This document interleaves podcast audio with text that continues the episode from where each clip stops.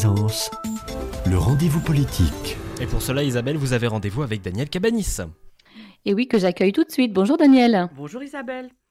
C'était le 25 mai 2020, la mort de, Joy Floyd des suites de violences policières a embrasé le monde. On retourne à l'épicentre, c'est aux États-Unis évidemment, où la mort de George Floyd et les réactions qui ont suivi dans le pays ont montré que le racisme était plus que jamais présent aux États-Unis. C'est votre sujet ce matin, euh, Daniel. Oui, c'est un sujet qui est, important parce que en la matière, on dit parfois un peu et son contraire. Alors il y a toute une série de chiffres dont, je vous fais grâce euh, qui, qui, montrent à quel point la, communauté euh, afro-américaine est victime de, discrimination et pas simplement euh, d'inégalité sociale, mais de discrimination vitale puisque le taux de mort sous les coups de la police des, des afro-américains est trois fois et demi plus élevé que celui qui concerne la population blanche. Donc euh, c'est une véritable catastrophe euh, dont les États-Unis auront beaucoup, beaucoup de mal à, sortir, malgré quelques décisions qui ont déjà été prises, mais qui ne sont pas suffisantes. Mhm. Et alors comment la société issue de la Révolution américaine en est arrivée là? C'est assez paradoxal parce que les Américains ont proclamé l'égalité euh, dans leur déclaration, dans leur constitution à la fin du 18e, mais elle ne concerne que les Blancs d'origine principalement allemandes ou euh, britanniques, qui sont majoritaires. Les Noirs sont des esclaves, donc juridiquement des choses. Les Indiens ont été décimés avant d'être progressivement parqués dans les réserves, et les Latinos ne sont pas encore très présents, c'est marginal. Le racisme construit apparaît en réalité après l'affranchissement des esclaves et la guerre de sécession. Après l'affranchissement des esclaves, ah oui. Paradoxalement, oui, mais je crois qu'on peut l'expliquer, sans, idéaliser, bien entendu. Les esclaves noirs n'étaient pas systématiquement maltraités, parce qu'ils représentaient une valeur. Ce n'est pas les bons sentiments, ça, mais il fallait mmh. les maintenir en bonne forme, car ils étaient indispensables à l'économie agricole du Sud.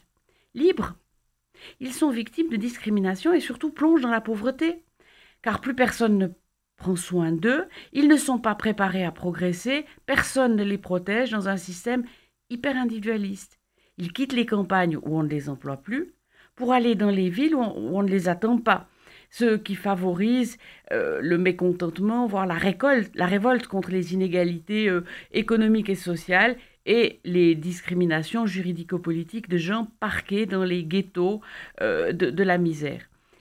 Il faudra un siècle pour que le problème juridique, j'insiste sur juridique, de l'inégalité soit réglé, tandis que la question économique et sociale demeurait ouverte malgré quelques mesures de discrimination positive euh, bien insuffisantes quand elles n'ont pas des effets pervers.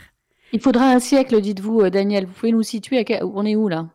Bah, la, la, guerre de sécession, c'est euh, les, années, les années 60 du, du, du, 19e. Euh, la, marche pour les, les, droits, la reconnaissance des, des droits des, des Noirs, c'est euh, Kennedy, Johnson, et, encore, tout n'est pas fini. Donc, c'est tardif. Alors, ce racisme, il est né en fait de la peur et de l'ignorance. La population afro-américaine a un taux élevé de délinquance et le pourcentage de prisonniers issus de ce groupe est très élevé. Conclusion, ils sont dangereux, inadaptés, fauteurs de troubles, pour faire simple. On les soupçonne en premier lieu quand il y a un problème.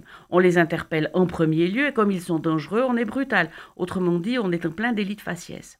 On est alors totalement au cycle de la violence, avec des tendances à la radicalisation éventuellement très violentes ce sont les Black Panthers ou le Ku Klux Klan, pour prendre les, deux camps.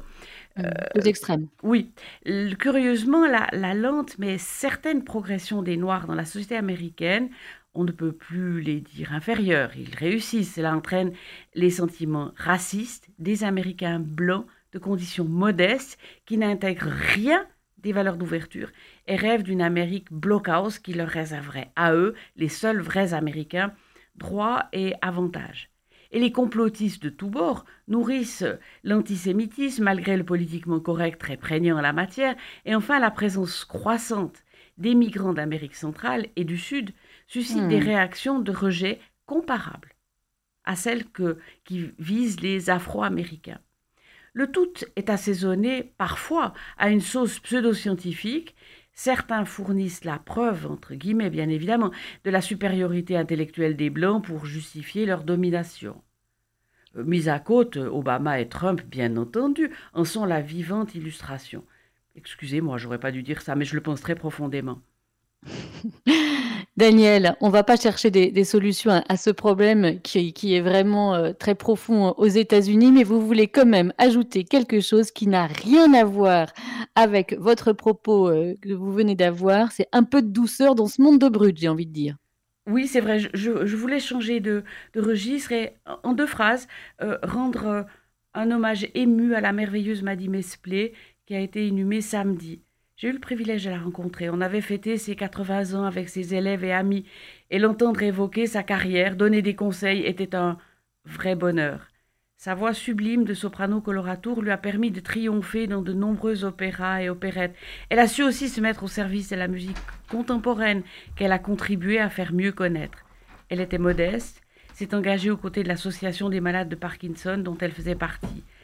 Elle a beaucoup donné, qu'elle repose en paix. Au revoir, Maddy.